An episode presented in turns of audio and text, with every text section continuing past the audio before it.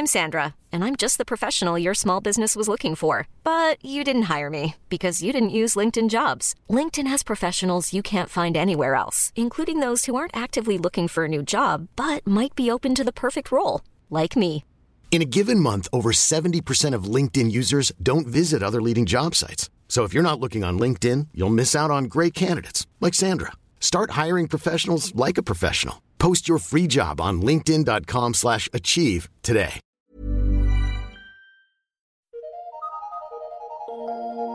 Eu sou Mário Persona e essas são as respostas que eu dei aos que me perguntaram sobre a Bíblia.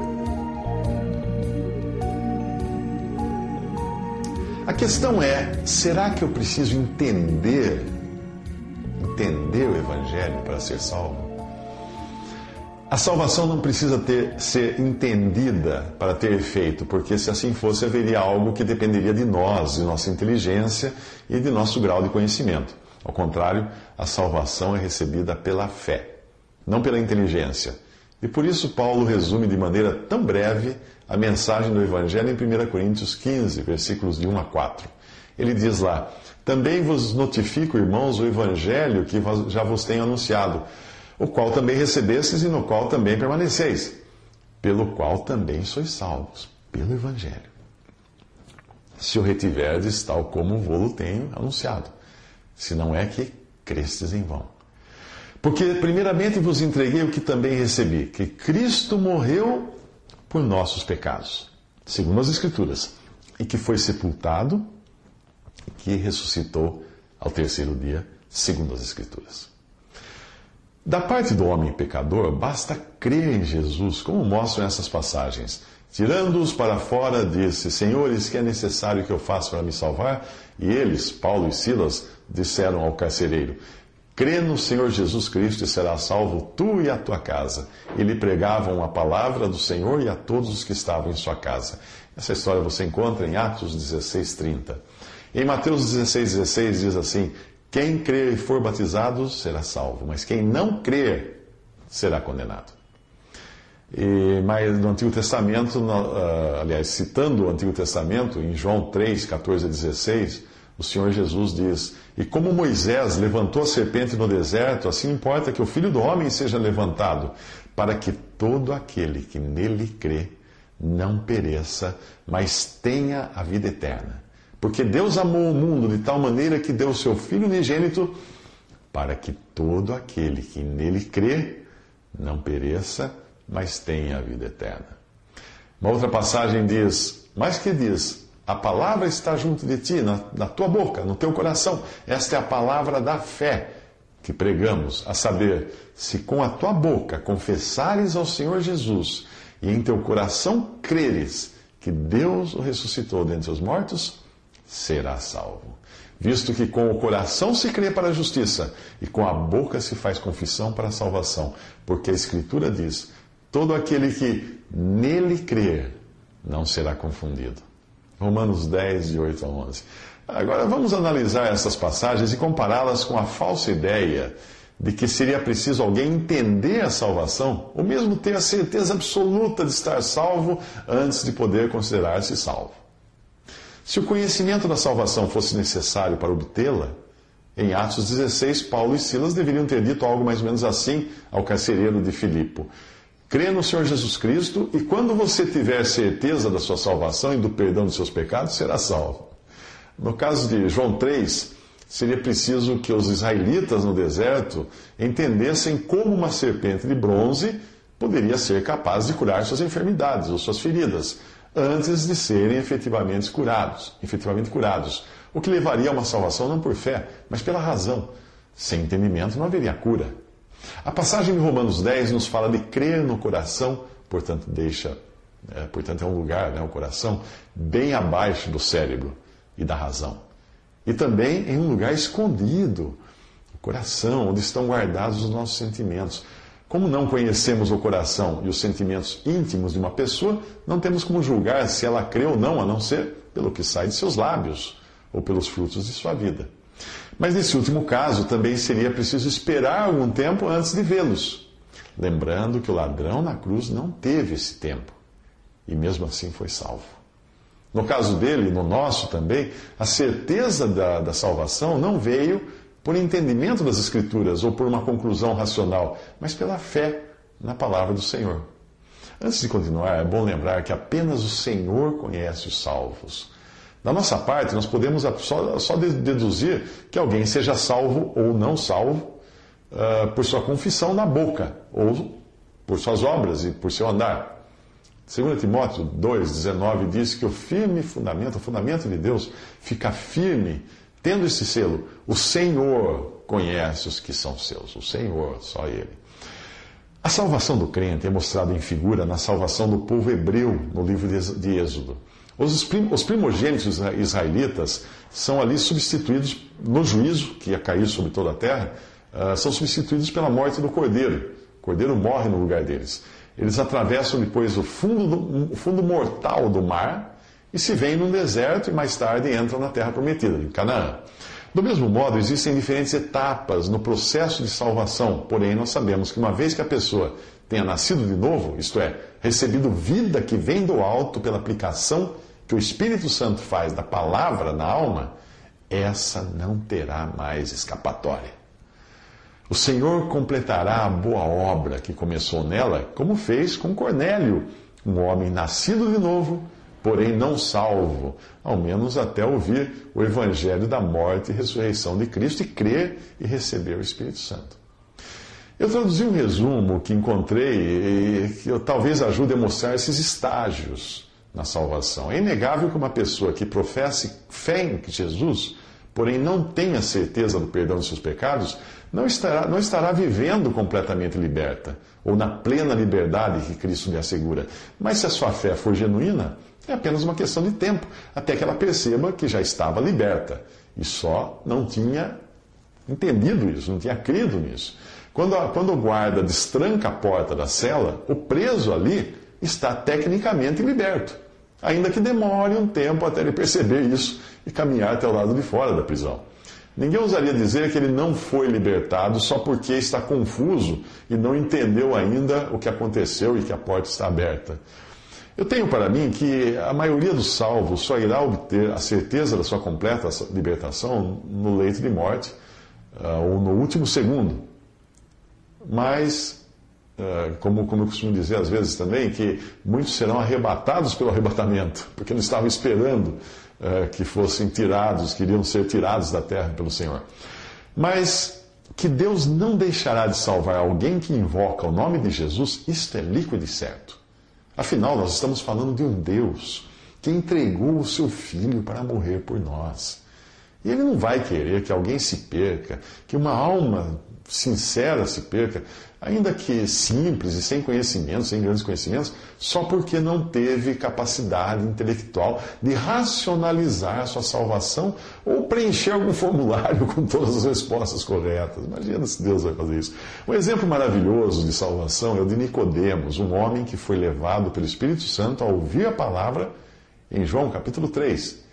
Ele nasceu de novo, e ele passou a se preocupar com os interesses do Pai, defendendo Jesus no final do capítulo 7 do mesmo Evangelho, e finalmente se apresentando de forma corajosa e destemida, enquanto outros, os outros discípulos fugiam, né, ah, para ajudar a sepultar Jesus no capítulo 19 do mesmo Evangelho de João.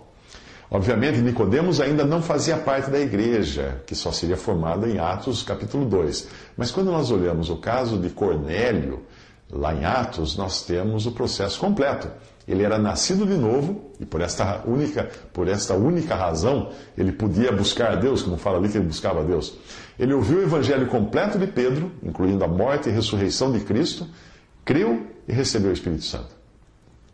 Esse texto que eu encontrei, uh, com resumo, né, parece resumir bem o processo de salvação de uma alma, a saber, o novo nascimento, o selo do Espírito Santo convicção de estar morto para os seus pecados, para a lei, para a carne e para o mundo, e o desfrutar do fato de estar assentado em Cristo e com Cristo nos lugares celestiais. O texto é o seguinte: a, passagem bíblica que abre o texto é a seguinte, em Efésios capítulo 1, versículo 13 a 14. Em quem também, em quem Cristo, né, vós estáis, depois que ouvistes a palavra da verdade, primeiro, o evangelho da vossa salvação, e tendo nele também crido, fostes selados com o Espírito Santo da promessa, o qual é o penhor da nossa herança para a redenção da possessão adquirida, para louvor da sua glória. A Efésios 1, 13 a 14. Primeira etapa, nós nascemos de novo, recebemos vida eterna e nos tornamos filhos de Deus pela fé na pessoa de Cristo. Isso está no Evangelho de João, em 1 João e também em Gálatas. Nós somos ao mesmo tempo convertidos, vivificados e santificados pela ação da palavra aplicada em nós pelo Espírito. Isso é o novo nascimento. Segundo, nossos pecados são remidos e somos lavados e justificados e somos selados com o Espírito Santo quando colocamos fé na morte de Cristo em seu sangue derramado na cruz. Isso você lê em Romanos 1, eh, em Romanos, em 1 João, capítulo 1, eh, em Efésios e em Atos, capítulo 10. Todas essas epístolas tratam disso. Terceiro, nós precisamos nos considerar mortos para o pecado com base no fato de Cristo ter morrido por nós para sofrer o juízo e pelo fato de termos morrido com Ele. Romanos capítulo 6. Quarto, nós obtemos a libertação de nós mesmos depois de termos passado na prática por Romanos 7 e entendermos a nossa incapacidade de nos ajudarmos a nós mesmos. A nossa libertação é igualmente obtida pela fé na morte de Cristo em nosso lugar, em sua ressurreição, com base na qual nós recebemos completa libertação da ressurreição do corpo e com base em que obtemos a libertação presente, enxergando o pecado em nós como já tendo sido julgado na morte de Cristo e caminhando então por fé na liberdade em que fomos chamados em Cristo. Romanos 7, versículos 8, 7, Romanos 7, capítulo inteiro, e Romanos 8, ah, versículo 11. 5. Existem outros pontos posteriores não abordados nesse resumo, como nossa posição na casa de Deus e no corpo de Cristo, além do arrependimento. Bom, muito bem. A carta aos Romanos é o Evangelho explicado. Portanto, ali nós podemos ver mais detalhes de como Deus trabalha na alma que foi vivificada pela palavra, aplicada pela ação do Espírito, que é a água, e o Espírito de João 3, ou novo nascimento. No capítulo 1 de Romanos, nos fala da condição do homem e do mal generalizado encontrado no mundo, em especial no paganismo. O capítulo 2 mostra como é infrutífera a tentativa humana de controlar o mal, inclusive da incapacidade da lei mosaica em justificar o homem. A conclusão no capítulo 3 é que todos pecaram e destituídos estão da glória de Deus, merecendo assim o juízo. Então, no final do mesmo capítulo 3 é revelada a justiça de Deus e o sangue de Cristo o qual assumiu na cruz o lugar uh, do homem pecador. Aí vem Romanos 4, que nos fala da justificação do homem por graça. E Romanos 5, que mostra os domínios da graça e os seus efeitos. Uma vez tendo deixado claros o pecado, o juízo e a provisão de Deus para o pecador, o capítulo 6 de Romanos vai tratar dos efeitos disso no homem perdido e escravo do pecado, da lei e da carne. Capítulo 6, portanto, fala da libertação do mundo e do pecado, no seu sentido exterior, o que é tipificado no batismo, que representa nós nos considerarmos mortos para o pecado e vivos para Deus em Cristo Jesus. Capítulo 7 de Romanos fala das cadeias da lei sendo rompidas pela morte de Cristo que ressuscitou e, portanto, não está mais sujeito à lei. O crente vive na, eh, pela fé no Filho de Deus em sua condição atual de ressuscitado e glorificado nos céus. Romanos 8 nos fala da libertação da carne, o que se obtém pelo poder do Espírito, que agora habita no crente e o capacita a viver em novidade de vida.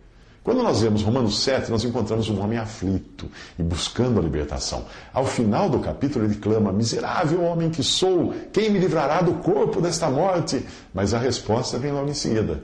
Dou graças a Deus por Jesus Cristo, nosso Senhor, assim que, que eu mesmo, com entendimento, sirvo a lei de Deus, mas, mas com a carne, a lei do pecado. Portanto, agora, nenhuma condenação há para os que estão em Cristo Jesus.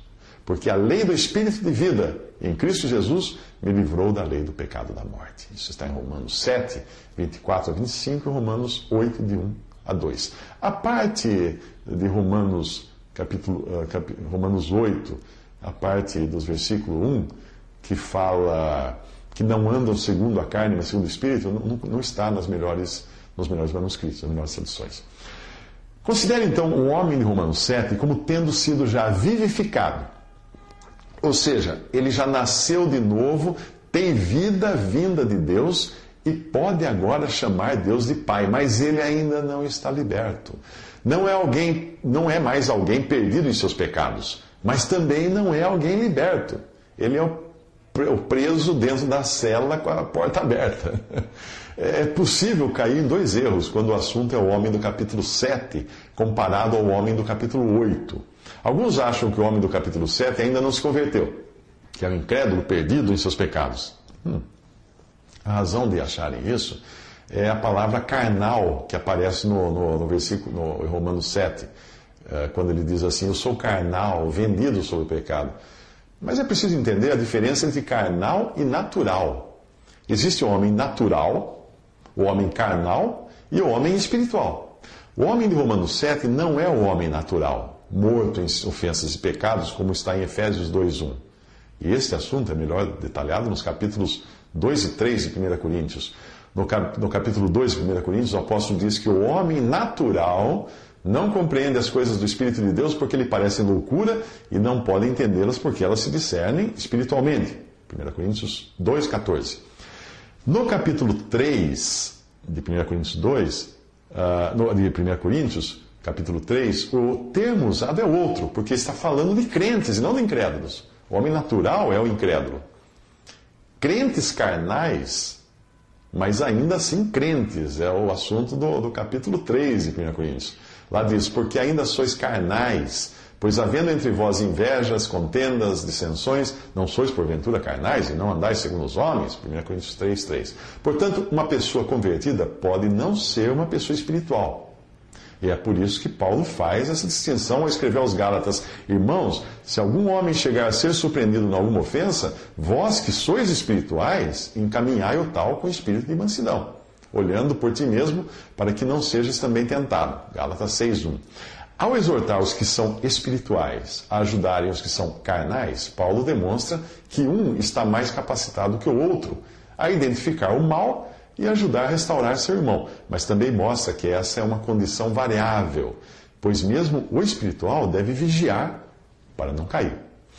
William Kelly escreveu em seu artigo Deliverance, ou Libertação, quem são eles, os espirituais?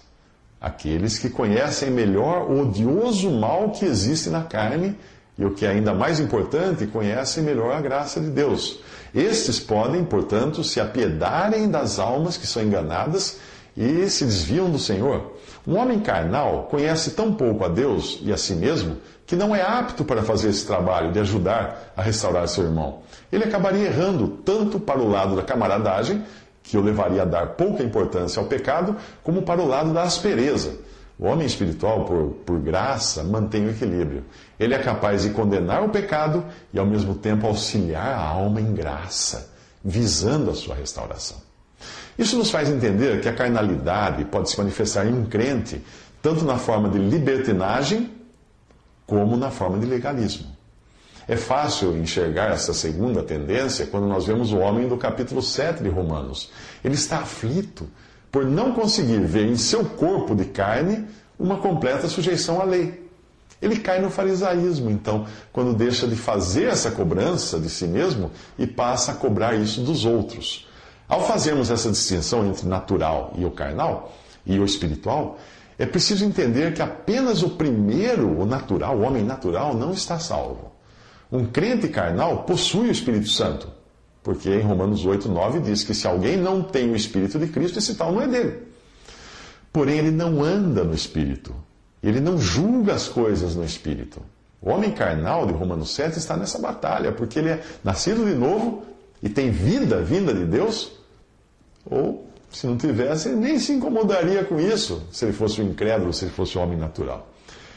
Ele quer fazer o bem ali. Mas ele se sente miserável por não conseguir. Ele busca a Deus, ao contrário do homem natural, de Romanos 3, que não há quem busque a Deus.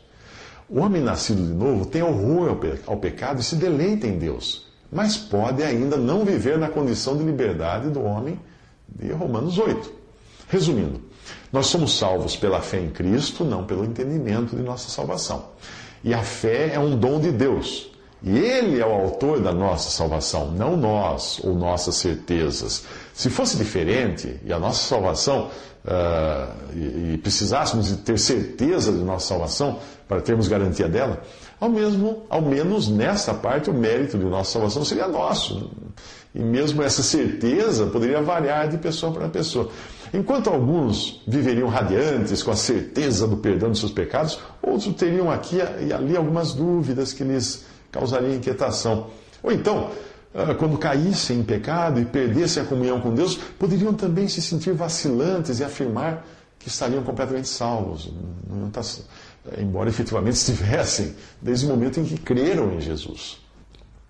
Se a salvação dependesse dos nossos sentimentos de certeza, ela também iria variar conforme nossas emoções. Nós poderíamos encontrar pessoas que afirmaram durante anos a certeza da sua salvação, mas que por alguma disfunção física ou mental ou psíquica uh, causada por alguma enfermidade, elas chegassem ao fim da vida duvidando da própria salvação.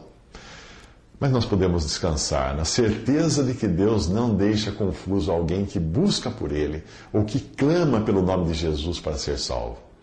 Porque a Escritura diz: todo aquele que nele crer não será confundido, porquanto não há diferença entre judeu e grego, porque um mesmo é o Senhor de todos, rico para com todos os que o invocam.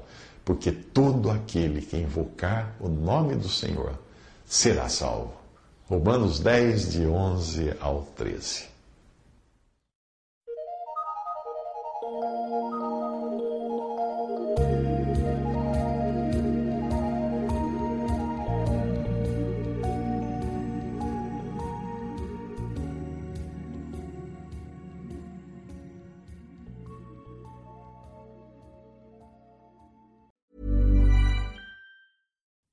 When you make decisions for your company, you look for the no brainers. And if you have a lot of mailing to do, stamps.com is the ultimate no brainer. It streamlines your processes to make your business more efficient, which makes you less busy. Mail checks, invoices, legal documents, and everything you need to keep your business running with stamps.com. Seamlessly connect with every major marketplace and shopping cart Schedule package pickups and see your cheapest and fastest shipping options from different carriers with rates up to 89% off USPS and UPS rates. And with the Stamps.com mobile app, you can take care of mailing and shipping wherever you are. Make the same no brainer decision as over 1 million other businesses with Stamps.com. Sign up with Code PROGRAM for a four week trial, plus free postage and a free digital scale. No long term commitments or contracts. That's stamps.com. Code program.